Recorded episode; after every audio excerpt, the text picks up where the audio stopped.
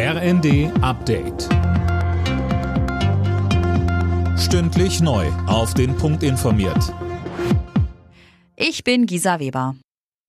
Olaf Scholz beginnt heute seine mehrtägige Asienreise mit einem Besuch in Vietnam. In Hanoi trifft sich der Bundeskanzler unter anderem mit Regierungschef Pham Minh Ching und dem Generalsekretär der Kommunistischen Partei Nguyen Phu Trong. Regierungskreisen zufolge will er über die Rohstoffsituation und Möglichkeiten in der verarbeitenden Industrie sprechen. Auch die Haltung Vietnams zum Ukraine-Krieg soll Thema sein. Morgen geht es weiter nach Singapur und danach zum G20-Treffen nach Bali.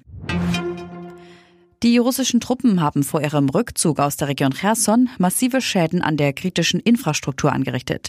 Das hat der ukrainische Präsident Zelensky jetzt mitgeteilt. Betroffen sind demnach die Kommunikation und die Wasserversorgung sowie Heizung und Strom. Außerdem haben ukrainische Sicherheitskräfte damit begonnen, die Region von Minen zu befreien. 2000 Sprengsätze seien dabei bereits entschärft worden. Kanzler Scholz will mehr Druck auf das Regime im Iran machen. Hintergrund ist die Brutalität, mit der die Führung in Teheran auf die Massenproteste in dem Land reagiert. Am Montag will die EU weitere Sanktionen auf den Weg bringen. Scholz sagte in seinem Videopodcast. Wir wollen den Druck auf die Revolutionsgarden und die politische Führung weiter erhöhen. Wir unterstützen das Sammeln von Beweismaterial, damit die Täter zur Rechenschaft gezogen werden.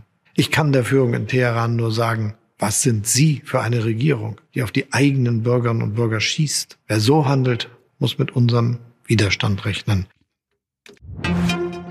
In der Fußball-Bundesliga hat RB Leipzig den vierten Sieg in Folge gefeiert. Durch einen 2 zu 1 Sieg in Bremen erobern die Leipziger vorerst den zweiten Tabellenrang.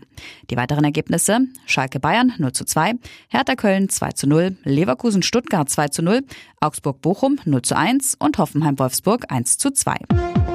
Alle Nachrichten auf rnd.de